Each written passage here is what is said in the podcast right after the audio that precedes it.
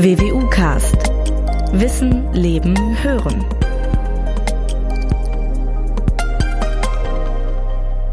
Heute soll es um etwas sehr Grundsätzliches gehen. Um eine, Zitat, Naturwissenschaft, die grundlegende Phänomene der Natur untersucht. Um deren Eigenschaften und Verhalten anhand von quantitativen Modellen und Gesetzmäßigkeiten zu erklären, befasst sie sich insbesondere mit Materie und Energie und deren Wechselwirkungen in Raum und Zeit. Viele von Ihnen werden längst wissen, worum es in unserem heutigen Podcast also gehen soll, zu dem ich Sie alle sehr herzlich begrüße, um die Physik. Willkommen zu einer neuen Folge des WWU-Cast. Schön, dass Sie eingeschaltet haben und dabei sind. Mein Name ist Norbert Robers, ich bin Pressesprecher der Universität Münster. Zur Vorbereitung auf das heutige Gespräch habe ich mir die Webseite Welt der Physik angeschaut und dabei folgende sechs Unterpunkte zu dieser Welt gefunden. Teilchen, Materie, Leben, Technik, Erde und Universum. Das soll also der sehr grobe thematische Rahmen sein, den ich äh, heute mit meinem Gast besprechen möchte und den ich Ihnen im Folgenden zunächst kurz vorstellen möchte. Professor Dr. Carsten Schuck hat von 1997 bis 2003 an den Universitäten Hamburg, München und dem schwedischen Uppsala Physik studiert. Der gebürtige Hamburger hat sein Diplom in seiner Heimatstadt, konkret also an der Universität Hamburg, absolviert. Seine Promotion folgte 2010 an der Polytechnischen Universität Katalonien in Barcelona. Von 2010 bis 2014 arbeitete er an der Yale University in den USA, ein Jahr lang danach bei einem Lithografieunternehmen, also in der Wirtschaft. Von 2016 bis 2021 war er Juniorprofessor an der WWU Münster und 2021 folgte schließlich die Berufung zum Professor für experimentelle Physik an der WWU Münster. Seine Forschungsschwerpunkte sind Nanophotonik, Quantenoptik bzw. die Quantentechnologien allgemein. Meine Kollegen Christina Haupenbrock und André Bettnarz haben mir sehr dabei geholfen, eine Reihe von Fragen vorzubereiten. Ich bin jedenfalls auf Ihre Antworten sehr gespannt und freue mich, dass Sie sich heute für diesen Podcast Zeit nehmen. Willkommen, Herr Schuck. Ja, vielen Dank für die Einladung. Ähm, gerne können wir ein bisschen über Quantentechnologie reden.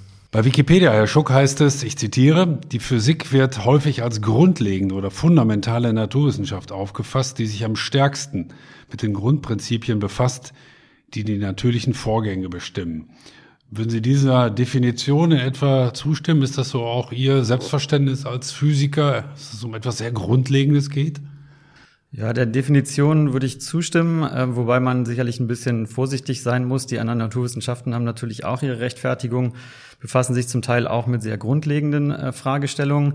In der Physik ist es natürlich so, dass wir unter anderem auch äh, uns dafür interessieren, wie das Universum entstanden ist und äh, solche Fragestellungen, die wir als sehr fundamental eben wahrnehmen.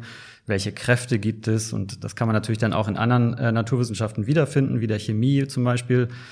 Ähm, mein eigenes Selbstverständnis ist eigentlich gar nicht so stark, ähm, weil ich äh, sehr anwendungsorientiert forsche und ja, mich zwar auch dafür interessiere, wie Sachen ähm, funktionieren, aber ähm, auch dann, wie man sie zur Anwendung bringen kann und wie man damit äh, Probleme lösen kann, die für uns auch wirklich relevant sind.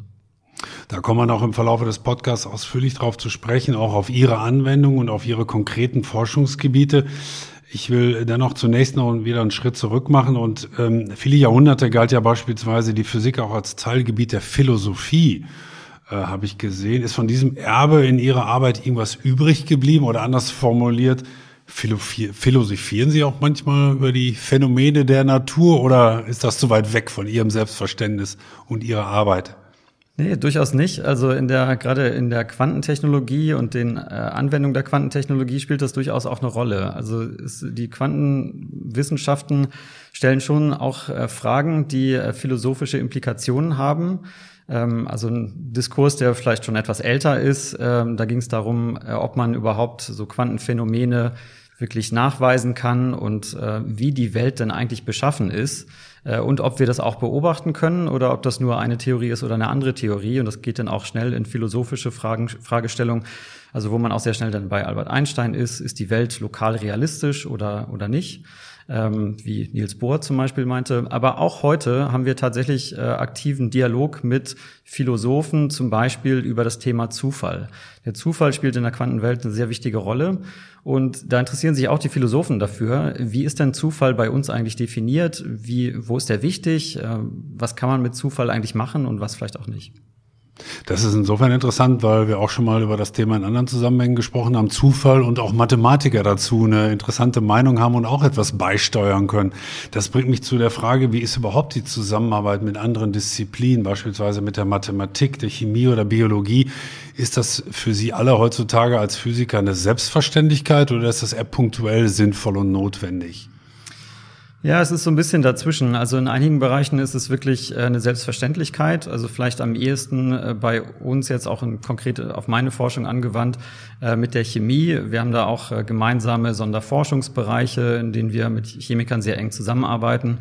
Ähm, auch einige Prozesse, die wir mm, durchführen bei uns im Labor, sind chemische Prozesse ähm, in anderen Teildisziplinen muss man sich das ein bisschen mehr suchen, aber ähm, interdisziplinäre Forschung wird immer wichtiger und äh, bietet sehr interessante Ansätze. Von daher, wir sind auch ähm, ja, gerade im Bereich der Bio-Anwendungen oder medizinischen Anwendungen gibt es jetzt auch für uns äh, sehr interessante äh, Themengebiete, die man da zusammen bearbeiten kann, was auch immer sehr viel Spaß macht. Sie sind, ich habe Sie etwas vorgestellt, natürlich Physiker, aber wie sehr sind Sie beispielsweise auch oder zumindest so ein bisschen Informatiker oder äh, Mathematiker? Ähm, ist das beim modernen Physiker auch so, dass man auch von den Teildisziplinen, also mindestens ein Grundverständnis haben muss, vielleicht sogar ein bisschen mehr? Ja, ich glaube, heute ist das so. Also es reicht heute eigentlich nicht mehr aus, ähm, jetzt nur nur noch Physik zu können. Also nur Physik gibt es eigentlich sowieso gar nicht, weil die Sprache der Physik ist ein bisschen die Mathematik. Also ohne Mathematik geht Physik natürlich nicht so gut. Ähm, von daher, da muss man natürlich ein gewisses Rüst Rüstzeug mitbringen.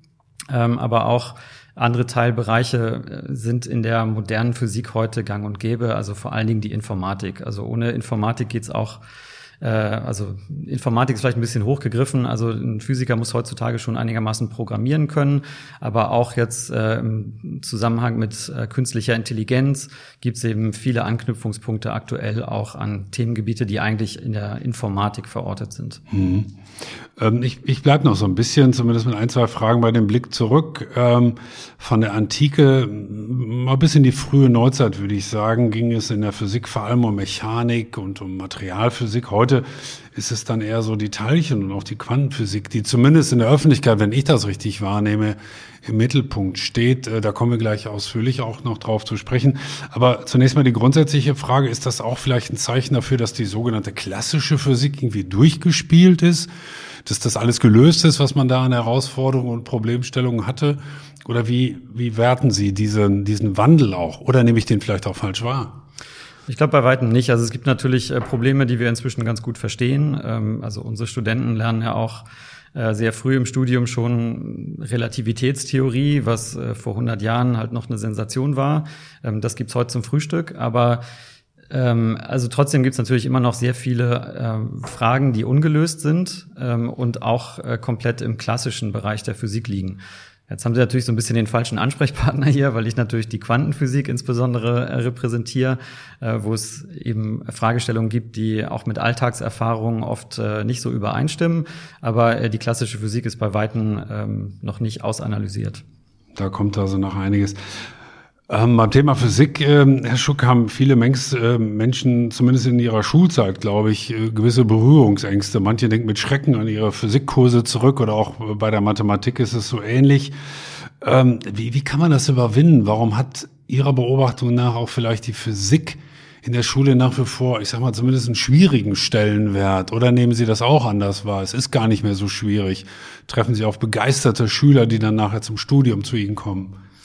Ähm, es gibt schon die ein oder anderen begeisterten äh, Schüler, die zu uns kommen. Ähm, man muss dazu sagen, hier in Münster haben wir natürlich auch eine ähm, sehr gute Ausbildung von Lehrern in der Physik, die dann äh, unter Umständen auch hier im, im Umland eben tolle Arbeit leisten. Ähm, aber natürlich viel hängt äh, mit, mit den äh, Lehrkonzepten, mit den Lehrkräften, der Qualifizierung der Lehrkräfte zusammen, äh, die dieses Themengebiet äh, dann auch gut vermitteln können. Das ist vielleicht äh, bei der Physik nicht immer so einfach wie bei äh, anderen Bereichen, aber ich denke, es gibt gerade im Bereich der Pädagogik und Didaktik auch wirklich gute Konzepte, das zu lehren. Ähm, aber es erfordert auch einen hohen Aufwand. Ist es denn so, dass viele ihr Physikstudium anfangen mit dem Wunsch, irgendwo nach einer Forschung zum Beispiel zu landen oder bei einem interessanten Unternehmen vielleicht, in einer Wissenschaftsabteilung, in einer Forschungsabteilung. Wenn das alles nicht klappt, na gut, dann werde ich halt Lehrer dass da möglicherweise auch so eine, naja, Abstufung da ist und deswegen in der Schule vielleicht nicht ganz so viel Begeisterung von den Lehrern versprüht wird? Oder tue ich denen jetzt gerade Unrecht? Ja, ich glaube, da tun sie denen schon Unrecht. Also ich glaube so, ich weiß nicht, ob es früher mal so war, aber das, was Sie eben geschildert haben, das kommt mir bekannt vor aus der Zeit, als ich noch Physik studiert habe. Ich glaube, heute ist das nicht mehr so. Also die ähm, Studierenden äh, entscheiden sich ja relativ früh im Studium, ob sie eben Lehramtsstudium machen wollen oder ein Physikstudium machen wollen. Äh, zwischen denen gibt es einen großen Überlapp, äh, gerade in den ersten Jahren. Aber äh, also das ist nicht so, dass die äh, gescheiterten Physiker hinterher Lehrer werden. Also das, ähm, ich weiß nicht, ob das früher mal so war, aber das ist heute auf jeden Fall nicht mehr so.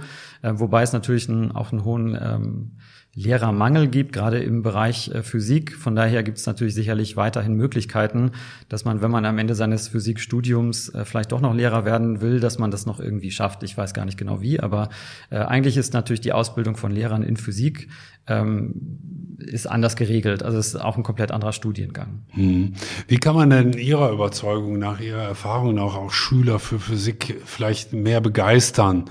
Äh, wie, wie, wie kann das gelingen? Kann man da diesen experimentellen Charakter mehr in den Mittelpunkt stellen? Muss man auf Aktualität, äh, die uns ja jeden Tag auch irgendwie mit Physik hier begegnet, manchmal liest man ja auch was, was hier oder da passiert ist oder woran geforscht wird, dass man mehr auf Aktualität Bezug nimmt.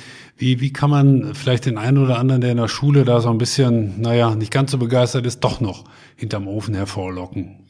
Ja, ist gar nicht so einfach. Also ich glaube, es gibt schon wirklich sehr gute Konzepte, aber die sind in der Umsetzung eben nicht so einfach. Also wir selber sind auch äh, mit Kollegen hier aus der Didaktik der Physik ähm, äh, an Projekten beteiligt, wo wir uns auch konkret drum bemühen, eben bestimmte Sachverhalte, jetzt in meinem Bereich wieder zu Quantentechnologien, äh, auch Schülern schon zu vermitteln. Ähm, aber das ist nicht, nicht billig. Also man braucht bestimmte Ausstattungen dafür, um das ähm, dann auch so ansprechend zu machen, dass, dass äh, Schüler darauf anspringen.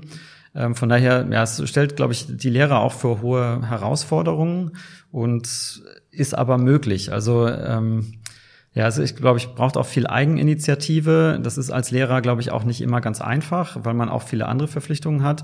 Ähm, also ich denke, es geht, aber es ist vielleicht noch ein bisschen schwieriger als in anderen Fachdisziplinen, und ohne da jetzt anderen Lehrern zu nahe treten zu wollen. Aber ähm, ja, die, ich glaube, es geht schon, aber es ist nicht ganz einfach. Mhm. Ich stelle mir das ja auch so vor, dass in der Physik natürlich auch ständig wissenschaftlicher Fortschritt da ist. Und ich habe irgendwann dann mal als Lehrer mein Studium abgeschlossen, gehe an die Schule, unterrichte und, und mache das auch vielleicht ganz gut, vielleicht sogar sehr gut. Aber trotzdem schreitet die Physik ja ständig logischerweise voran. Ähm, worauf ich hinaus will, ist die Frage, wäre es vielleicht sinnvoll, dass Physiklehrer auch dann und wann mal an eine Universität zurückkehren und sich vielleicht mal im Austausch mit Ihnen oder mit anderen Professoren so über neueste Entwicklungen unterhalten und da einfach so ein bisschen auch up-to-date zu bleiben. Wäre das eine, eine sinnvolle Möglichkeit? Ja, meines Wissens gibt es das auch durchaus. Also es gibt durchaus äh, Lehrerfortbildungen, die auch hier in, in Münster angeboten werden, äh, wo Lehrer sich weiterbilden können. Ähm, ich bin da nicht vielleicht ganz involviert, aber äh, ich glaube, es beruht eben auch darauf, dass die Lehrer zum Teil sich dann selber drum kümmern, äh, diese, diese Weiterbildungsmaßnahmen in Anspruch zu nehmen. Ähm, das tut vielleicht dann auch nicht jeder Lehrer aus unterschiedlichen Gründen. Äh, von daher, ja, also das ist, ähm, ich glaube, das Angebot ist durchaus da und, ähm, glaube ich, auch gut zugänglich, wenn man das gerne möchte. Äh, wobei es aber natürlich auch so ist, dass ähm, jetzt das, was wir jeden Tag im Labor machen, nicht äh, morgen in einem Lehrbuch für die fünfte Klasse steht. Also ähm, es gibt relativ viele Grundlagen, die die Schüler erstmal lernen müssen, damit sie ja ein Grundbasiswissen äh, der Physik haben, ähm, damit sie hinterher vielleicht dann auch ein Studium beginnen können. Die aktuelle Forschung ist da schon eine ganze Ecke von weg. Also mhm. das ist nicht so, dass Forschungsergebnisse heute dann sofort morgen ähm, in einem Mittelstufe-Lehrbuch stehen. Wenn ich an, an große Entdeckungen oder Leistungen in der Physik denke, dann fällt mir als Nicht-Physiker, ich bin nun Geisteswissenschaftler, die Relativitätstheorie ein oder auch die Beiträge in der Physik zur Raumfahrt oder auch zum Beispiel die Arbeit am Kernforschungszentrum CERN in Genf. Das sind so Dinge, die mir durch den Kopf schießen. Aber für Sie als Experten, was, was ist für Sie die größte Entdeckung oder Leistung in der Physik? Worauf schauen Sie mit besonders großer Bewunderung zurück? Ja, ich äh, natürlich auch aus professionellem äh, Interesse. Also ich bin ja nicht zufällig in der Quantenphysik gelandet. Das war immer was, was mich am, äh, am ehesten ähm, oder am meisten interessiert hat.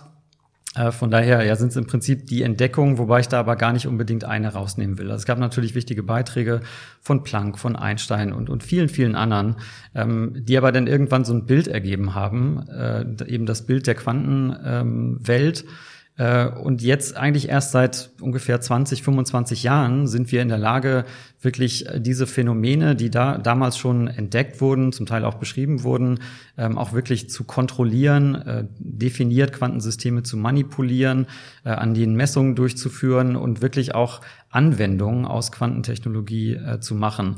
Aber ja, da jetzt jemand rauszuheben, wäre wär vielleicht ein bisschen unfair. Also natürlich gibt es daneben auch viele andere äh, wichtige äh, Entdeckungen in der Physik, aber das ist so ein bisschen für mich am nächsten dran, das, was mich immer am meisten gefesselt hat und warum ich jetzt auch das mache, was ich mache. Sie haben schon am Anfang gesagt, dass, dass so manches Problem ja jetzt mittlerweile verstanden ist und dass man viele Phänomene in der Welt und die Physik insgesamt schon ähm, durchleuchtet hat. Ähm, ist denn überhaupt damit zu rechnen, dass man irgendwann also alle physikalischen Fragen beantwortet hat? Oder wird es immer wieder neue Fragestellungen, neue Probleme, neue Herausforderungen geben? Oder ist das irgendwann möglicherweise mal, wann immer das sein wird, ein, ein, ein geschlossenes System, wo man sagt, so, jetzt haben wir alle physikalischen Dinge durchdrungen, wir wissen, wie es funktioniert? Also denkbar ist es natürlich, dass es irgendwann alles bekannt ist, aber ähm, wenn man sich so anguckt, wie viele, also jedes Mal, wenn man eine neue Frage sich vornimmt, ähm, dann hat man danach drei neue Fragen mehr. Ähm, also ich glaube, wir sind im Moment noch sehr weit davon entfernt, äh, wirklich alle Probleme gut zu verstehen. Also selbst an den ja, Grundfesten der Physik, die ja auch auf Postulaten ähm, äh, zum Teil gebaut sind, ähm, da ist noch viel Arbeit zu tun. Also da ist noch vieles, was wir eben nicht verstehen. Auch, also da kommt man auch relativ schnell hin. Also wenn Sie das Standardmodell der Teilchenphysik nehmen, da wissen wir jetzt schon, das stimmt nicht. Aber es ist einfach unglaublich schwierig, ähm, da die Lösung für zu finden oder eine Verbesserung dieser Theorie. Also ich glaube, ähm, ich werde es nicht mehr erleben, dass uns die Fragen in der Physik ausgehen und ich glaube, äh, meine Kinder werden es auch nicht erleben. Also noch einige Generationen an Arbeit und an Herausforderungen. Ähm, Physiker, hm, Herr Schuck, haben in der Vergangenheit ja entweder willentlich oder unwillentlich nicht immer nur zum Wohle der Menschheit beigetragen. Viele denken da wahrscheinlich in erster Linie an den Amerikaner Robert Oppenheimer, der als sogenannter Vater der Atombombe gilt. Ähm, welchen Beitrag kann die Physik denn heutzutage und auch in Zukunft leisten, um das Leben auf der Erde positiv zu beeinflussen? Viele denken ja auch so sowas wie Klimawandel und solche Geschichten. Welches Potenzial hat die Physik, um da segensreich zu wirken? Ja, ich glaube, ein großes Potenzial, was auch noch gar nicht so richtig ähm, ausgenutzt wird. Also ich glaube, da besteht im Prinzip noch viel äh, viele Möglichkeiten, da ähm, mehr Beiträge zu leisten. Ähm, Gerade im, wir haben das hier im Fachbereich auch viel diskutiert im Bereich der Nachhaltigkeit. Was kann die Physik eigentlich leisten für Nachhaltigkeit in ganz unterschiedlichen Ausprägungen. Also das offensichtliche Moment in der aktuellen Debatte sicherlich Energie. Wir haben ein großes Energieproblem. Ähm, dazu kann natürlich die Physik Beiträge leisten, aber auch äh, Verkehr, ähm, wie man Ver Verkehr besser regelt. Also ich denke, es gibt schon sehr viele Anknüpfungspunkte die wir bisher in der Physik, äh, auch speziell hier in Münster, noch gar nicht so richtig abbilden. Das wäre meine nächste Frage gewesen. Wird das denn auch abgerufen, dieses Wissen und diese Beiträge? Oder würden Sie sagen, na ja, das könnten wir zwar, aber das fragt uns ja keiner? Nee, also ich glaube, das ist ein Wissen, was man entwickeln müsste. Ähm, wir haben natürlich alle auch ähm, ja, über viele Jahre uns in eine bestimmte Richtung äh, entwickelt, also jeder einzelne ähm, Professor in der Physik und wenn man jetzt in die, in die, Richtung gehen wollte, dass man Themen wie Nachhaltigkeit oder so bearbeitet, dann ähm, muss man dieses Wissen entwickeln. Das ist nichts, was ich schon kann und einfach nur nicht abrufe, sondern da müsste man dann wirklich jemand äh, finden, der sich damit befasst hat und das auch weiterentwickeln kann in Zukunft. Hm. Seit 1901 ähm, wird der Nobelpreis für Physik, äh, Physik verliehen. Am dritthäufigsten haben ihn deutsche Physiker tatsächlich erhalten. Knapp davor sind Großbritannien auf Platz zwei und mit großem Abstand die USA an erster Stelle. Woher kommt es, dass Deutschland ein, ein so starker Standort der Physik war und auch möglicherweise noch ist? Ja, Deutschland war vor allen Dingen in der ähm, Zeit mm, um 1900 äh, sicherlich ein Zentrum der Physik viel stärker als die USA damals. Ähm, das hat sich inzwischen ein bisschen gewandelt, aber ähm, von dieser äh, Stärke oder Wichtigkeit der Physik in, in Deutschland äh, und den vielen sehr guten Physikern, die, die dieses System damals hervorgebracht hat, ähm, hat Deutschland lange, lange Zeit gezehrt und das spielt sich auch in den Nobelpreisen wieder. Ähm, und Deutschland hat immer noch eine sehr starke ähm, Landschaft in der Physik, in, in auch sehr unterschiedlichen Ausprägungen, ähm, sowohl in der Grundlagenforschung als auch in, in angewandter, äh, angewandterer Forschung. Äh, und ich denke, da ist Deutschland immer noch äh, sehr kompetitiv aufgestellt. Aber hat ja doch den, den, den ersten Platz deutlich an die USA verloren. Woran liegt das Ihrer Beobachtung nach? Ist ja viel die Rede davon, dass das Universitätssystem dort mit viel mehr Mitteln ausgestattet ist, sprich mit viel mehr Geld. Die Geräteausstattung ist möglicherweise besser. Wie, wie beobachten Sie das zumindest für das Fach Physik, Physik, den Vergleich zwischen den USA und Deutschland? Ja, ich glaube, das ähm, trifft schon so ein bisschen. Also die, die Förderausstattung ist da schon besser. Ähm, und das ist dann so ein selbstverstärkender Effekt, also zumindest jetzt in den, in den letzten Jahrzehnten gewesen. Da, wo viele Fördergelder sind, da geht man natürlich gerne auch zum Forschen hin. Bei mir war das auch so. Ähm, da trifft man dann auf viele andere Forscher, die, die das auch ganz gut können und, und gute Ideen haben und sehr dynamisch sind. Und ähm, so wird das im Prinzip immer äh, weiter verstärkt. Also von daher bieten die USA eben ein sehr, sehr attraktives Umfeld. Einerseits aufgrund der, der Förderung von Forschung, ähm, andererseits aber auch von den Leuten, die da forschen. Also je mehr gute Leute da sind, desto mehr gute Leute wollen dahin. Und das verstärkt sich dann. Mhm. Es fällt ja auf, zumindest mir, aber korrigieren Sie mich, wenn ich falsch liege, dass in den USA nur noch wenig Grundlagenforschung in der Physik stattfindet. Ist das so und warum ist das so? Wie hat sich das entwickelt? Sind die Amerikaner nur noch auf angewandte Physik aus und sagen, Geld gibt's nur noch dafür? Oder wie haben Sie diese Entwicklung wahrgenommen? Also meine Wahrnehmung ist, ähm, dass das wirklich sehr, sehr stark äh, Richtung angewandte Forschung äh, driftet in den, in den oder schon gedriftet ist in den USA. Viele der Grundlagenforschungsprojekte ähm, sind da ähm, ein bisschen in den Hintergrund gerückt und ich denke auch, das wird sich in Zukunft noch verstärken. Ähm, ja, das hat unterschiedliche Gründe. Also einerseits, wo das Geld herkommt äh, in, den, in den USA. Ähm, also viel kommt natürlich auch aus ja, dem Department of Energy, die unter anderem auch äh, für die Verteidigung der USA zuständig oder teilzuständig sind äh, und andere Agenturen, die eben auch ähm, militärische Anwendungen im Blick haben, wofür sehr viel Geld da ist. Ähm, das wird zwar nicht offen als militärische Forschung verkauft, aber ähm, die haben natürlich auch, weiß ich dann, Interesse an Sensoren, die natürlich nicht nur militärische Anwendungen haben, sondern auch sehr, sehr viele Anwendungen, ähm, die gesellschaftlich relevant sind und nichts mit, äh, mit militärischer Forschung zu tun haben. Auf der anderen Seite ist es natürlich auch so, dass man, äh, wenn man so viele ähm, Steuergelder für sowas einsetzt, muss man dem Steuerzahler auch erklären, wofür eigentlich. Und das ist heutzutage ähm, mit vielen Problemen, die wir als Gesellschaft haben, ist es nicht ganz einfach, äh, den Steuerzahlern zu erzählen, ja, wir nehmen jetzt ein paar Milliarden Euro in die Hand, um äh, ja, Grundlagenfragen der Physik zu beantworten. Wenn die Alternative ist, wir können angewandte Forschung machen und morgen steht irgendein neues Produkt im Regal oder ähm, wir können irgendwas äh, für die Gesellschaft tun, was viel äh, anfassbarer ist. Nehmen Sie das wahr, dass das auch in Deutschland ein immer stärkerer Druck wird, dass man sagt, naja, das ist ja schön und gut mit der Grundlagenforschung, aber es wäre schon besser, wenn wir das Ganze mal langsamer bis sicher in die Anwendung bringen? Ist das auch ein wachsender Druck der Geldgeber hier oder ist das typisch amerikanisch und wir merken es gar nicht hier so? Ja, ich glaube, also in Deutschland ist das sehr äh, klar getrennt. Also für Grundlagenforschung ist die Deutsche Forschungsgemeinschaft zuständig. Die haben ihr eigenes Budget und ähm, die kümmern sich um Grundlagenforschung. Und die Grundlagenforschung in Deutschland ist sehr stark. Ja, Im internationalen Vergleich sehr, sehr stark. Und äh, daneben gibt es auch angewandte Forschung, die wird aber zum Beispiel stärker aus dem Bundesministerium für Bildung und Forschung gefördert. Ähm, da sind praktisch alle Projekte, die ausgeschrieben werden, haben Anwendungsbezug. Also hier ist es, glaube ich, klar aufgeteilt. Ähm, da kommt man sich auch nicht so sehr ins Gehege und ähm, je nachdem, welche äh, Art von Forschung man macht, ähm, gibt es im Prinzip dann auch jemand, der das fördert. Also ich denke, in Deutschland ist man da gut aufgestellt in beide Richtungen. Jetzt sind Sie ein, ein Physiker, der sich viel um Anwendung kümmert. Insofern frage ich jetzt möglicherweise den Falschen. Ich will es aber trotzdem versuchen. Ähm, das mit der Grundlagenforschung, halten Sie das denn trotzdem für gut und richtig, wie das in Deutschland praktiziert wird, diese klare Trennung und dass man auch nach wie vor sehr viel Geld, Energie und, und Manpower praktisch auf Grundlagenforschung äh, konzentriert?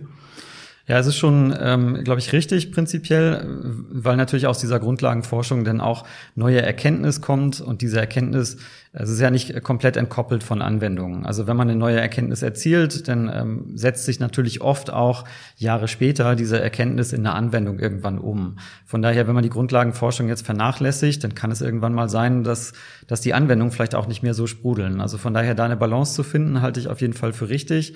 Man muss natürlich ähm, sehen, ja, in welche Richtung die Physik sich entwickelt und wo eben auch Wert geschafft wird. In den USA wird halt sehr viel Wert geschafft. Die haben sehr anwendungsorientierte Forschung, daraus entstehen direkt Firmen. Wir haben das jetzt gerade beobachtet bei uns in den Quantentechnologien. Gibt es jetzt ein Unternehmen in den USA, was sofort mit zwei Milliarden Euro an äh, Wert an die Börse gegangen ist. Dieser Wert wurde dort geschaffen. Ja, und ähm, wenn man da nicht abgehängt werden will, dann muss man natürlich anwendungsnahe Forschung äh, auch weiter fördern, weil aktuell werden diese Dimensionen von Unternehmen vor allen Dingen in den USA gegründet. Ob man das in Deutschland will, kann man natürlich diskutieren, aber ähm, wie gesagt, es äh, trägt zur Schaffung von Wert und Wohlstand bei. Und das sind natürlich schon Sachen, die wir in unserer Gesellschaft auch gerne hätten. Mhm. Was ich mich manchmal frage, vielleicht ist das aber eine sehr laienhafte Frage, ähm, aber ich will es auch das versuchen. Wann geht eigentlich angewandte Physik in Technologie über? Wo ist da eine, eine Grenze oder gibt's die gar nicht? Oder sind das für Sie schon manchmal Synonyme, auch diese Begriffe anonym, angewandte Physik und Technologie? Wie, wie ist das Verhältnis dieser beiden Bereiche? Nee, das ist schon eine klare Trennung. Also ähm, äh, wir machen natürlich jetzt viel Technologie und dieser Begriff Quantentechnologie, der enthält das natürlich auch äh, schon. Und Technologie ist natürlich auch was, was Sie äh, unter Umständen kaufen äh, als, als Anwender. Aber ähm, wenn es um angewandte Forschung geht, und dann ist praktisch das, das Verhältnis der Technologie eher so, dass Technologie es ermöglicht, neue Erkenntnisse ähm, auch zu erlangen. Also wir machen trotzdem noch Physik. Äh, wir entwickeln viel Technologie, damit wir neue Zugänge bekommen, äh, um physikalische Fragen auch zu beantworten. Und dabei fallen auch Anwendungen ab. Ähm, aber wie gesagt, die, das unterliegende, die unterliegende Motivation ist trotzdem immer noch Physik. Ja, Technologie ist im Prinzip das, was sie, was wir zwar viele, viele Stunden am Tag machen, damit wir dahin kommen, dass wir eben diese Fragestellungen beantworten können, aber das sind schon klar getrennte Begriffe. Und jetzt, Herr Schuck, äh, kommen wir endlich zu Ihrem Spezialgebiet, zu Ihrem Forschungsgebiet. Ähm, viele Zuhörer können sich möglicherweise etwas unter klassischer Mechanik vorstellen. Spielt sie doch etwa im Straßenverkehr mit den Größen Geschwindigkeit, Beschleunigung, Masse, Kraft durchaus eine, eine Rolle. Aber versuchen wir es mal so ein bisschen wie bei der Sendung mit der Maus ähm, versuchen Sie sich doch mal in einer einfachen Erklärung für den einen oder anderen Zuhörer, was sind genau Quantentechnologien? Worum geht es dabei? Was ist Quantenmechanik? Was sind Quantentechnologien? Ja, also in den Quantentechnologien äh, versuchen wir ähm, einzelne Quantensysteme, ich sage gleich, was ich damit meine, ähm, zu kontrollieren, zu manipulieren und zu messen. Ähm, einzelne Quantensysteme können ganz unterschiedliche Formen annehmen. Meistens sind die äh, sehr, sehr klein, äh, müssen unter Umständen sehr kalt sein, aber haben äh, bestimmte Eigenschaften, die es nur in der Quantenwelt gibt, die Sie also aus Ihrer äh, klassischen Erfahrungswelt gar nicht kennen. Was meinen Sie mit Quantenwelt? Ist das eine Frage der Größe oder was, was bedeutet dieser Begriff konkret? Ja, nicht zwangsläufig, aber ähm, also es gibt eben eine quantenmechanische Beschreibung von physikalischen Systemen. Also zum Beispiel einem Atom. Also wenn Sie ein Atom richtig verstehen wollen, wir sind alle aus Atomen aufgebaut ähm, und Sie verstehen vielleicht, wie äh, Ihr Körper sich bewegt und wie Autos im Autoverkehr sich bewegen, aber aufgebaut sind sie aus Atomen. Und wenn Sie diese Atome verstehen wollen, dann brauchen Sie eben die Quantenphysik. Ja, das können Sie mit klassischer Physik nicht mehr beschreiben. Die klassische Physik führt dazu Widersprüchen, ähm, die sich auch nicht auflösen lassen. Mit der Quantenphysik lassen sich diese Widersprüche auflösen und damit kommen Sie zu einer Beschreibung äh, dieser äh, ja, speziellen Quantensysteme, so wie einzelne Atome, einzelne Photonen, einzelne Elektronen. Da gibt es einen ganzen Zoo von äh, Teilchen oder, oder Zuständen, äh, die eben diese Quantentheorie erfordern zur Beschreibung. Und inzwischen sind wir so weit äh, damit gekommen, dass wir ähm, sogar diese einzelnen Atome, einzelnen Photonen, supraleitenden Schaltkreise, es muss nicht zwangsläufig besonders klein sein. Einige von diesen Quantensystemen können Sie mit dem bloßen Auge sehen, ähm, dass wir die wirklich kontrollieren können äh, und auch nach unseren Vorstellungen manipulieren können und dann eben auch Messungen an diesen Systemen durchführen können, um was über sie zu lernen. Mhm. Ich sollte vielleicht noch was sagen zu, was jetzt so besonders dran ist. Also ähm, das, was, also die, die Eigenschaft, die vielleicht äh, besonders ähm, an diesen Quantensystemen ist, ähm, ist das sogenannte Superpositionsprinzip. Also die können eben in Zuständen sein, die wir aus unserer klassischen Erfahrungswelt gar nicht kennen. Also die können zum Beispiel zwei Zustände, zwei Orte zum Beispiel, ähm, zwei verschiedene Geschwindigkeiten, äh, zwei verschiedene Farben gleichzeitig einnehmen. Und erst bei der Messung geben sie preis, welche, äh, welche Einstellung äh, sich jetzt tatsächlich realisiert. Und das Wichtige dabei ist, dass diese, ähm, das, was sie hinterher messen, das existierte vorher gar nicht. Also Sie können diesen Zustand, den Sie vielleicht messen, meinetwegen mein Teilchen ist grün, ähm, diese, diese Eigenschaft des Teilchens grün wird erst bei dem Messprozess in die Realität überführt. Vorher ist das Teilchen in einer Überlagerung und Sie können nur sagen, vielleicht ist es grün, vielleicht ist es rot. Aber welches von beiden können Sie nur eben, äh, in die Realität ziehen, wenn Sie es messen? Und das kann man ausnutzen für eben eine Reihe von Anwendungen, ähm, die unter diesem Überbegriff Quantentechnologie zusammengefasst sind. Ähm, damit können Sie Kommunikation machen, also Sie können ähm, zum Beispiel Nachrichten verschlüsseln und übermitteln. Äh, Sie können die Quantencomputer bauen, die auch ständig in den Medien auftauchen die auch verschiedene, äh, verschiedene Firmen versuchen zu bauen inzwischen. Sie können damit äh, besonders sensitive Sensoren bauen. Ähm, Sensoren bestimmen unsere Alltagswelt. Jeder von uns benutzt auch diese Sensoren tatsächlich jeden Tag. Also Ihr Telefon ist verbunden mit einer Atomuhr, die eben auf diesen Quanteneigenschaften basiert und eben, Ihnen eben ganz genau sagt, äh, nicht nur welche Uhrzeit es ist, sondern auch, wo Sie sich gerade befinden. Ähm, also von daher, wir alle nutzen Quanteneigenschaften jeden Tag. Ähm, Sie sehen es vielleicht nur nicht so. Mhm. Ich will es äh, auch mal mit einer ähm, Definition versuchen, die ich gefunden habe. Ich zitiere, Quantenphysik ist die physikalische Theorie, die das Verhalten von Materie und Licht im Kleinen beschreibt. Sie erfasst die Prozesse, die bei der Bildung von Atomen, Molekülen und Festkörpern wichtig sind, ebenso wie das Verhalten von Licht und die Wechselwirkung von Licht und Materie. Die Quantenphysik ist die Grundlage unseres heutigen Verständnisses der Natur und ohne sie wären Technologien wie der auf Halbleitern basierende Computerchip, der Laser oder die verschiedenen medizinischen Anwendungen nicht denkbar. Das klingt tatsächlich so danach, ohne Quantenphysik wäre alles gar nicht erklärbar und gar nicht da oder nicht, nicht definierbar. Hat das wirklich so einen, einen grundlegenden, oder ist das so eine grundlegende Disziplin der Physik? Ja, durchaus. Also ähm, die ganze Atomphysik, mit der es natürlich auch so ein bisschen anfing, ähm, vor 120 Jahren ungefähr, ähm, basiert eben darauf, dass, äh, dass man gemerkt hat, man kommt mit der klassischen Physik nicht mehr zu vernünftigen Beschreibungen unserer, äh, unserer Umwelt. Ähm, und die Quantenphysik leistet das aber. Es ist inzwischen eine der best überprüftesten äh, Theorien, die wir haben und war bisher eigentlich immer richtig.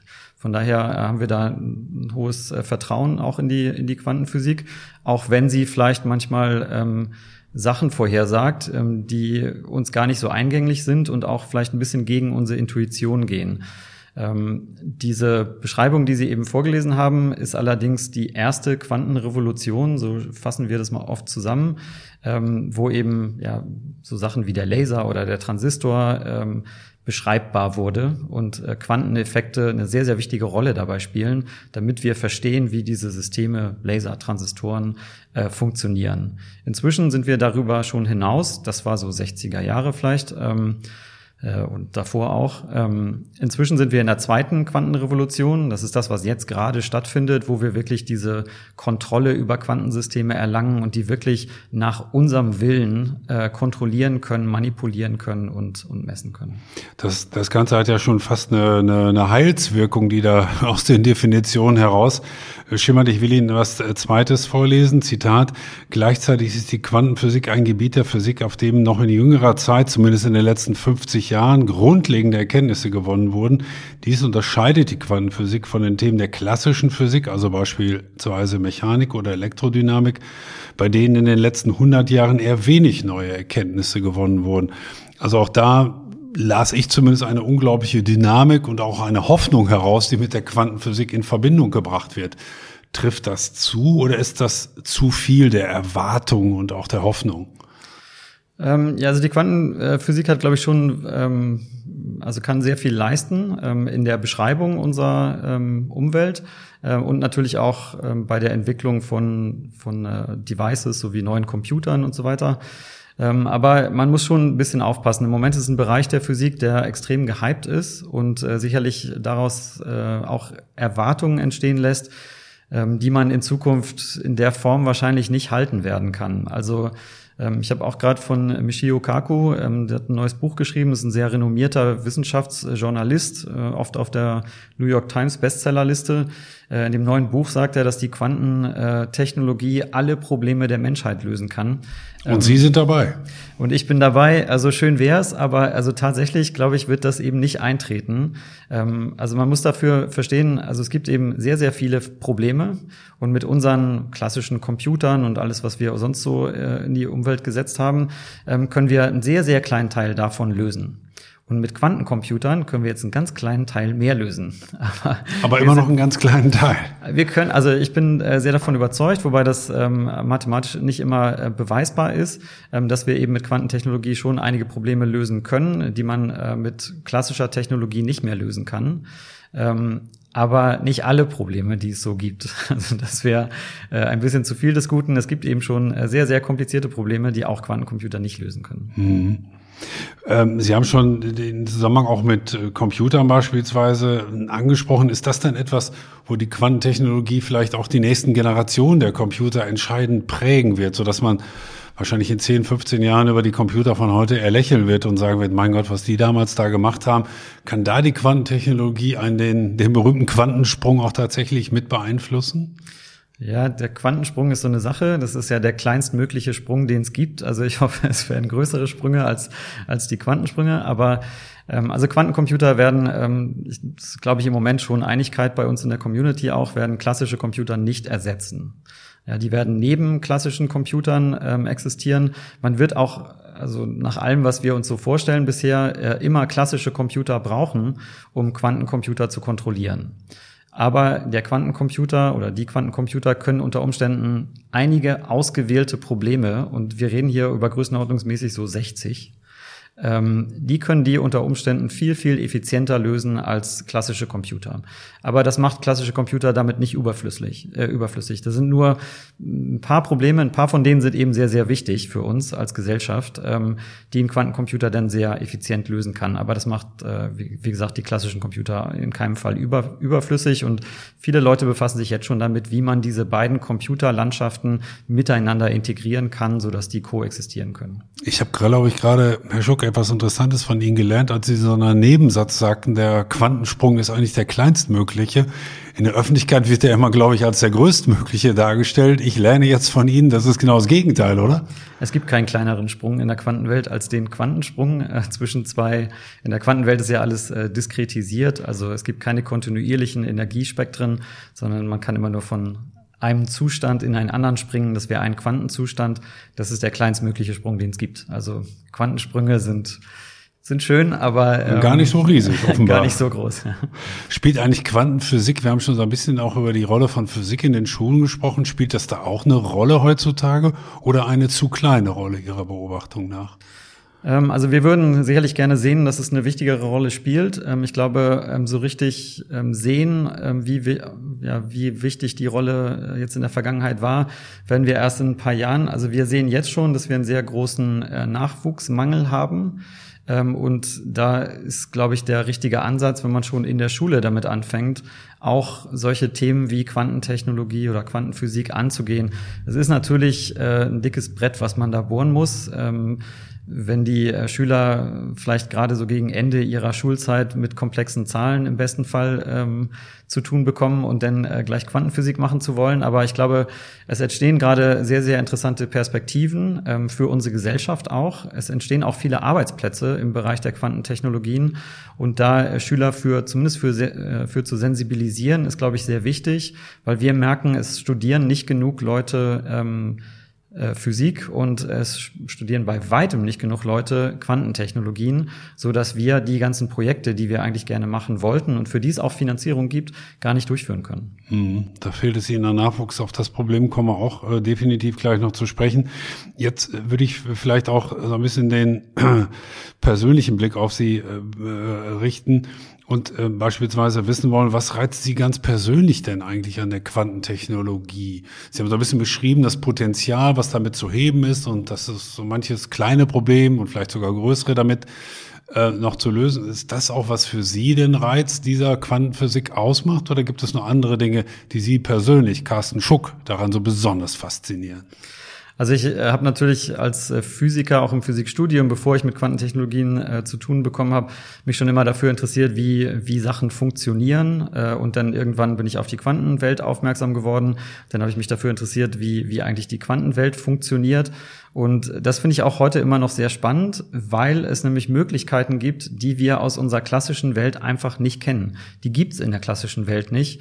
Und da ist gerade die Quantenwelt so spannend, weil wir das jetzt auch im Labor können. Wir können wirklich Effekt, Effekte verursachen, ähm, auch Probleme lösen ähm, mit Phänomenen der Quantenwelt, die, die sie noch nie erfahren haben in ihrem Alltag. Und das finde ich extrem Haben Sie da vielleicht mal ein Beispiel, was in meinem Alltag so nicht vorkommt, aber was, was Sie simulieren können und möglicherweise auch lösen können? Und hat das dann auch irgendeinen Effekt beziehungsweise eine segensreiche Wirkung? Ja, also zum Beispiel haben wir ein äh, großes europäisches Projekt ähm, zusammen mit Partnern äh, in, in, Schweden und in Belgien, äh, wo wir im Bereich der Quantensensorik arbeiten. Also wo wir ein LIDAR-System, das haben äh, heute die meisten Autos, äh, neuen Autos zumindest äh, schon eingebaut. Ähm, so da kann das Auto erkennen, welche Hindernisse vielleicht auf der Fahrbahn sind, wo andere Autos fahren und hat so eine Navigationshilfe.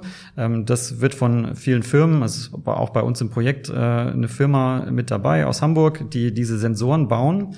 Äh, und jetzt die Quantenphysik hat jetzt äh, durch diese Eigenschaften, die ich vorhin angesprochen habe, diese Superposition von Zuständen äh, und noch eine Eigenschaft, die damit zusammenhängt, die sogenannte Verschränkung, ist es möglich, Quantenzustände von Licht herzustellen, mit denen Sie diese Sensoranwendungen noch sensitiver machen können und auch noch eine noch höhere Auflösung erreichen können. Das heißt, Sie können das potenziell mal in ein Auto einbauen und dann können Sie ähm, noch genauer bestimmen, wo das Hindernis ist, wie das Hindernis beschaffen ist, ähm, selbst wenn es dunkel ist und Nebel herrscht. Und äh, das sind vielleicht so ein paar Anwendungen, wo man eben Quanteneigenschaften für sowas ausnutzt. Und, und, und an denen man ja auch merkt, dass, dass sie wirklich eine interessante Anwendung für jeden Autofahrer letztlich darstellen. Also es ist nicht irgendwas, was sie so in ihrem Büro und in ihren Laboren für, äh, für wen auch immer konstruieren, sondern das hat einen ganz konkreten Nutzen. Das ist schon gesellschaftsrelevant und ähm, ich glaube, wir würden uns alle freuen, wenn, wenn die Sensoren in unseren Autos äh, in Zukunft ein bisschen besser funktionieren.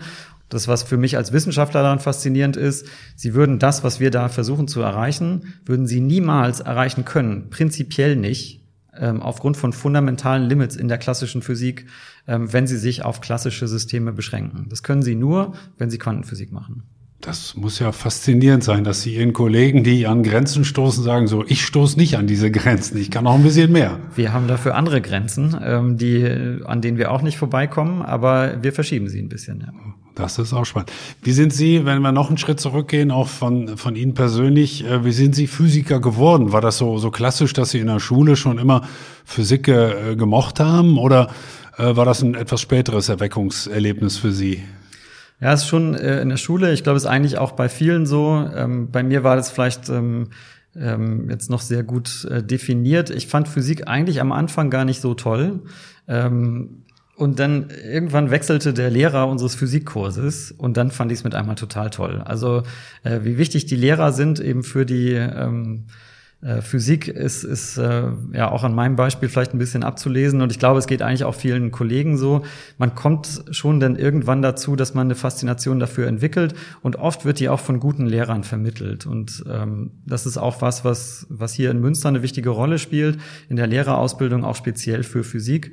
Ähm, bei mir war es im Prinzip nicht anders. Ich habe mich dann für Physik in der Schule begeistert, dann war mir relativ schnell klar, ich wollte auch Physik studieren, ähm, war dann auch im Studium von vielen Themen begeistert, habe aber auch noch mal ähm, nach der Zeit in, in Schweden, also ich war dann äh, mal ein Jahr in Schweden, habe da studiert im Bereich eher der Hochenergiephysik und Kernphysik, habe da gemerkt, das ist überhaupt nicht meins. Ähm, und habe dann in Hamburg auch wirklich nochmal äh, so ein bisschen von vorne angefangen zu studieren, äh, um auch diese Begeisterung für, für Themen auch auszuprobieren an anderen Themen und war dann irgendwann bei der Quantenoptik angekommen und dann hat es mich auch nicht mehr losgelassen.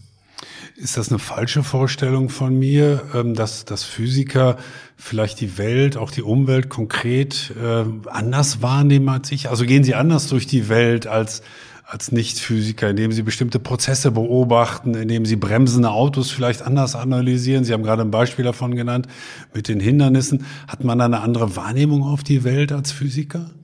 Ich kann jetzt nur von meiner eigenen Wahrnehmung sprechen, aber ähm, also es ist jetzt nicht so, dass ich, äh, wenn ich mit meinen Kindern spielen, äh, spiele, die ganze Zeit irgendwelche Mechanikgleichungen im Kopf habe. Also so ist es nicht.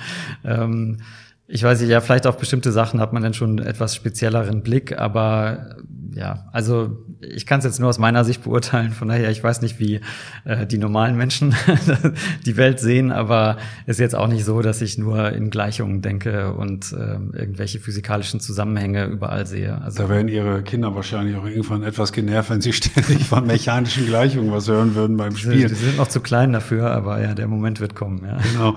Gibt es eigentlich Physiker, die Sie bewundern? Es gibt ja viele, die Literatur studiert haben und einen speziellen Schriftsteller besonders gut finden oder zwei oder drei. Gibt es auch für Sie Vorbilder oder besonderes, besondere ähm, äh, einflussreiche Physiker, äh, wen auch immer? Wen haben Sie da im Kopf vielleicht? Also es gibt natürlich viele Kollegen jetzt aktuell, die halt äh, faszinierende Forschung machen und äh, das ist auch sehr spannend, denen zum Teil zuzuhören, wenn sie ihre Forschung äh, präsentieren. Ähm, wenn man jetzt so auf die vielleicht die großen Leistungen der Physik jetzt auch in, in meinem Bereich guckt, ähm, äh, auf die vielleicht Nobelpreise oder so. Das ist natürlich was, was man nicht äh, irgendwie planen kann, aber ähm, also für mich ist immer wichtig, dann schon auch die Person irgendwie zu erleben. Also ich kann natürlich jetzt sagen, Einstein war ganz toll, aber ich habe natürlich Herrn Einstein nie getroffen und das macht es mir dann auch so ein bisschen schwer dazu, jetzt auf, auf dem Level vielleicht eine, eine Einstellung zu, zu entwickeln. Ähm, jemand, der mich vielleicht auch in der Phase, in der ich natürlich auch sehr beeinflussbar war, ähm, sehr beeindruckt hat, war ähm, Theodor Hensch äh, ich war halt an seinem Lehrstuhl während der Diplomarbeit, äh, habe hab bei einer anderen Gruppe zwar, aber er hatte sein Labor direkt oder sein Büro direkt neben meinem äh, neben meinem Labor. Da habe ich ihn oft erlebt und das war schon beeindruckend, wie schnell er eben Zusammenhänge erkannt hat und wie konstruktives Feedback er gibt und ja auch welche tollen Forschungsprojekte er hatte. Es war natürlich aber auch eine Phase, wo man gerade praktisch diesen Übergang macht, irgendwie von äh, im Hörsaal sitzen und Vorlesungen hören und die ganze große Physik wird einem äh, vorgebetet äh, und dann geht man in ein Labor und muss das mit einmal selber machen und äh, guckt sich dann natürlich ein bisschen um, was machen eigentlich die Leute rechts und links von mir und dann steht da jemand, der ein Jahr später den Nobelpreis gewinnt. Das ist natürlich extrem spannend und äh, war auch extrem stimulierend und das hat mich dann in dem Moment auch schon sehr, sehr beeindruckt, muss ich sagen. Mhm. Ähm, kommen wir schon auch mal ein bisschen jetzt äh, speziell auf die Situation an der WWU, ja an der Universität Münster im, im Fachbereich Physik zurück. Ich habe ja in Ihrem Lebenslauf schon zitiert, Sie haben auch ein bisschen was von der Welt gesehen, an verschiedenen Standorten studiert in Schweden beispielsweise, Sie waren auch eine Zeit in den USA, kennen die Verhältnisse da ganz gut. Wir würden Sie ganz grundsätzlich zum Beispiel, ohne dass das jetzt hier eine Werbesendung für den Fachbereich Physik werden soll, aber warum auch nicht, aber wir würden Sie ganz allgemein den Fachbereich Physik an der WWU aufgestellt sehen. Gerade auch zum Beispiel mit der Teilung zwischen Grundlagenforschung, angewandter Forschung. Ist das, was die WWU Ihren Studierenden bieten kann, da solide, gut, sehr gut? Wie würden Sie das insgesamt beurteilen? Ja, in Bezug auf die Studierenden kann man, glaube ich, sagen, also es wird in Münster ein unglaubliches Spektrum angeboten. Ähm, an anderen Unis in Deutschland ähm, ist es nicht überall, aber an vielen ist es so, dass, ähm, äh, dass man nicht so eine Breite hat. Ja, also hier können Sie was lernen über Neutrinophysik, Kernphysik, ähm, äh, Quantenphysik natürlich, Festkörperphysik, also es ist wirklich fast jede Disziplin irgendwie vertreten. Ähm, das ist nicht ganz zufällig. Also wir haben ja auch den Auftrag, im äh, Lehrer in Physik auszubilden und die müssen natürlich auch eine breite Ausbildung bekommen können. Ähm, das, das ist hier in Münster äh, sicherlich erfüllt. Ähm, das ist vielleicht schon auch was Besonderes hier, dass man eben diese Vielfalt am Fachbereich hat. Das ist nicht überall so. Also das, das kann man schon sagen.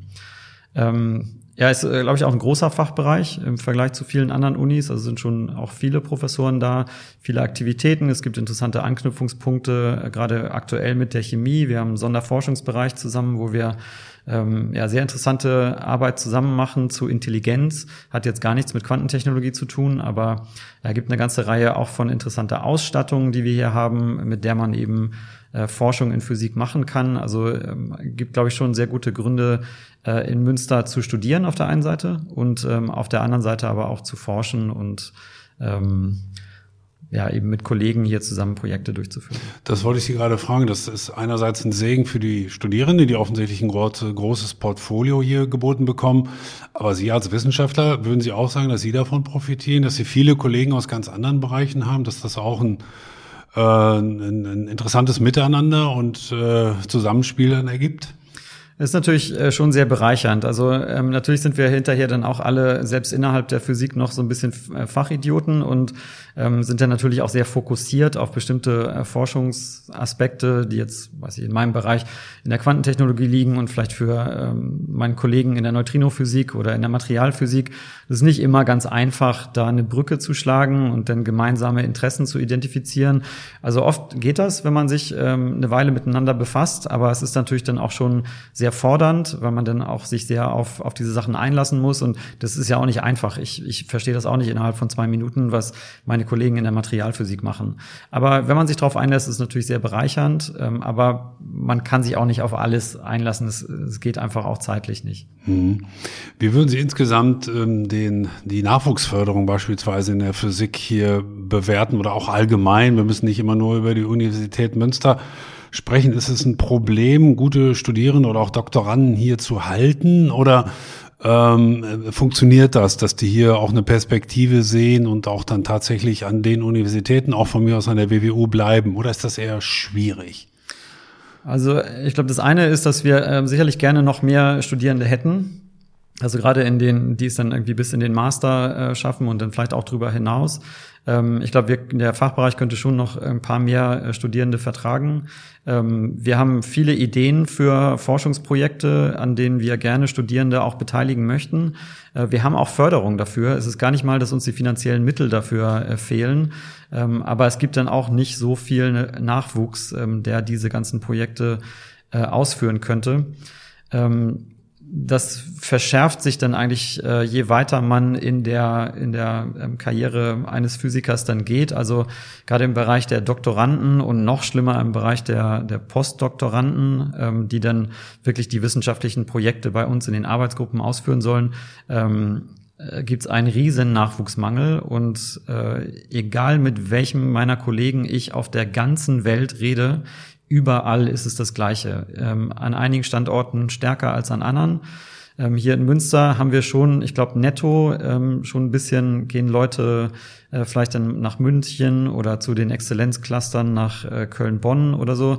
Ähm, die würden wir natürlich äh, zukünftig gerne halten. Wir tun auch was dafür, dass das in Zukunft äh, noch attraktiver wird, ähm, hier zu bleiben, weil die Exzellenz dann auch äh, hier in, in Münster äh, vielleicht noch sichtbarer ist, als es jetzt in vielen Bereichen schon ist. Ähm, aber es gibt einen gravierenden Nachwuchsmangel, ähm, der wirklich dazu führt, dass wir Projekte nicht ausführen können, für die wir Finanzierung haben. Die, die Ideen sind da, die sind auch gut, die sind auch spannend, ähm, aber wir haben nicht die Leute, sie durchzuführen. Und wir haben jetzt sogar schon auf äh, Bundeslandebene, also Nordrhein-Westfalen, äh, Netzwerk gegründet, was sogar im neuen Koalitionsvertrag auftaucht, wo es konkret darum geht, eben auch diese Aspekte ähm, anzugehen. Da muss man sehr früh ansetzen, ähm, schon in der Schule, um, um dafür zu sorgen, dass zukünftig eben diese Fachkräfte dann auch da sind, die Physik studieren und dann auch äh, Physik weitermachen, irgendwann vielleicht Firmen gründen, die auf äh, Anwendungen aus der Physik basieren oder auch in der akademischen Landschaft bleiben. Also es gibt schon einen gravierenden Fachkräftemangel, der auch praktisch global ist.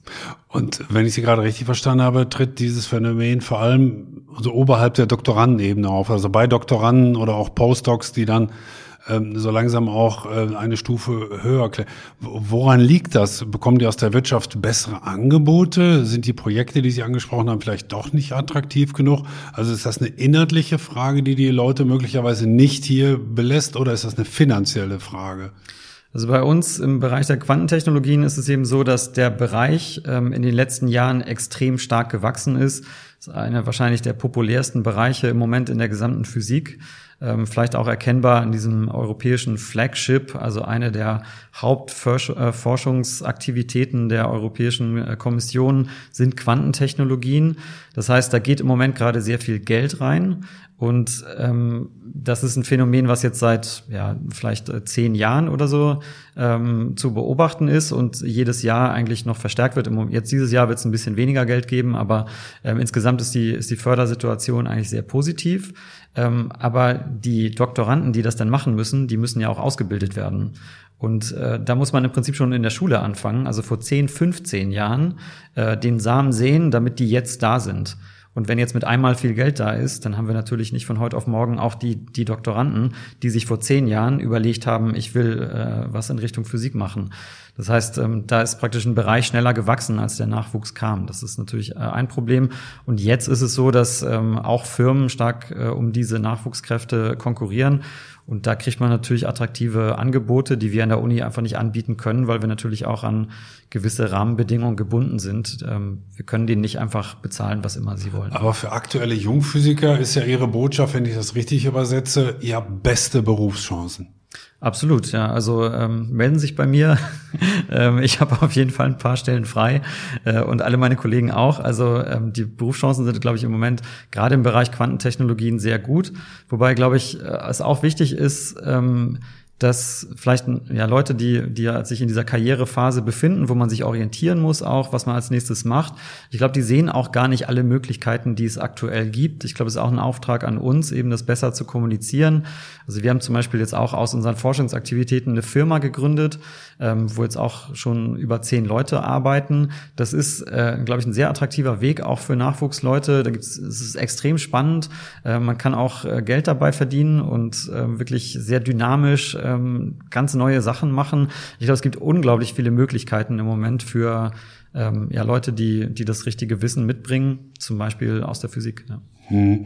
Welche Rolle spielt, ähm, das würde mich noch interessieren, in dem Zusammenhang auch vielleicht so etwas wie die Geräteausstattung, wenn die Leute schon praktisch die Qual der Wahl haben, zwischen verschiedenen Standorten oder auch möglicherweise in die Wirtschaft zu gehen, in der Forschung zu bleiben, Vielleicht gucken Sie auch so ein bisschen nach rechts und links, ähm, welche Kollegen Sie da haben. Beispielsweise ist das ein, durchaus ein Faktor, könnte ich mir vorstellen.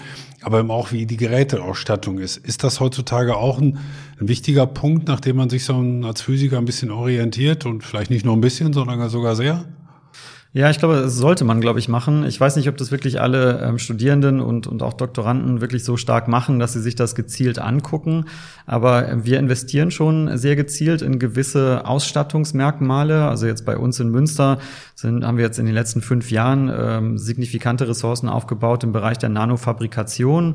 Also wir können eben diese ganz kleinen Strukturen herstellen, das ist sicherlich was, was es nur an ganz wenigen anderen Standorten gibt. Äh, unsere Kollegen an anderen Standorten haben dafür in andere Bereiche investiert. Da kann man eigentlich als ähm, interessierter Doktorand oder, oder ähm, Student ähm, sich im Prinzip aussuchen, wo man vielleicht äh, auch spezielle Ausstattung findet. Es ist nicht so, dass man irgendwie alles an Ausstattung an einem Standort haben könnte. Das ist keine effektive, äh, kein effektiver Einsatz der Ressourcen. Äh, und da will man sich natürlich auch ein bisschen äh, differenzieren. Wobei man auch sagen muss, dass das, was wir an Ausstattung benutzen, also ist natürlich nicht billig, muss man sagen, aber ähm, muss man auch im Verhältnis sehen. Also das, äh, der Large Hadron Collider in, äh, am CERN, der hat fünf Milliarden Euro gekostet. Ähm, also da sind wir mit viel, viel kleineren Hausnummern unterwegs. Hm. Ähm, letzte Frage, Herr Schuck. Ähm, man, man guckt ja immer auch vielleicht so auf die Physik-Nobelpreise, was da so alles kommt und wer für was äh, geehrt wird. Sie sind jetzt eben Spezialist in der Quantenphysik. Haben Sie so ein spezielles Problem oder Herausforderung vor, wo Sie sagen, das würde ich gerne auch in, zu meinen Lebzeiten erleben, dass dieses Problem gelöst wird? Das habe ich immer noch nicht so ganz durchdrungen, das habe ich immer noch nicht so ganz äh, verstanden. Gibt es da etwas, wo Sie besonders darauf hinfiebern? Ach, eigentlich eine ganze Reihe von Problemen. Wenn man sich dann ein bisschen detaillierter mit diesen Sachen auseinandersetzt, dann findet man so viele interessante Probleme, die man äh, gerne gelöst sehen würde oder selber lösen würde. Also natürlich eine große Sache, die jetzt natürlich viel auch in den Medien auftaucht, aber die auch wirklich sehr, sehr spannend ist, ähm, ist, ist zum Beispiel dieser Quantencomputer, der jetzt von vielen ähm, Institutionen und auch Firmen inzwischen äh, versucht äh, wird zu bauen. Damit äh, könnte man sicherlich ganz interessante Sachen machen, aber es ist immer noch ein sehr, sehr weiter Weg. Wenig. Also es, in den Medien wird es immer so dargestellt, als wäre er jetzt nächstes Jahr da. Ähm, das wird noch lange dauern, bis, bis der in der Ausführung da ist, die so potent ist, dass man damit eben die Probleme tatsächlich angehen kann, die uns so vorschweben. Und dann wird es, glaube ich, wirklich nochmal sehr spannend, weil das sind Probleme, die wir niemals lösen werden können mit den, äh, mit der Ausrüstung, also gerade den Computern, die wir aktuell haben. Es ist wirklich, also da brauchen Sie so lange, wie das Universum existiert oder so. Also überhaupt nicht vorstellbar. Aber mit Quantencomputern wird das gehen und ich glaube, da gibt es eine Reihe von wirklich äh, spannenden Sachen, die man damit ausrechnen könnte, wo ich auch wirklich sehr gespannt wäre, was da rauskommt. Sie haben uns heute, Herr Schuck, Respekt, muss ich sagen, wirklich ein, ein, großes Stück von der Faszination dieser Quantenphysik hier beibringen können, mir zumindest. Insofern, ich fand das ganz, ganz große Klasse. Ähm, Relativitätstheorie gibt's heute schon zum Frühstück, habe ich von Ihnen gelernt. Andere Dinge sind vielleicht noch im Werden. Ähm, interessant fand ich auch ähm, die Bedeutung von Lehrern, die Sie auch nach wie vor äh, sehr hochhalten. Und ähm, liebe Leute, wenn Sie einen Job suchen, melden Sie sich bei Professor Dr. Carsten Schuck. Offensichtlich gibt es einen gravierenden Nachwuchsmangel und alle guten Physiker haben heutzutage, oder fast alle würde ich mal sagen, gute Chancen, einen interessanten Job wo auch immer zu bekommen. Ich danke Ihnen jedenfalls sehr für diesen interessanten Einblick, Professor Dr. Carsten Schuck. Vielen Dank, hat Spaß gemacht und wie gesagt, melden Sie sich, wenn Sie diesen Podcast hören und sich für Physik interessieren. Wir können guten Nachwuchs gut gebrauchen.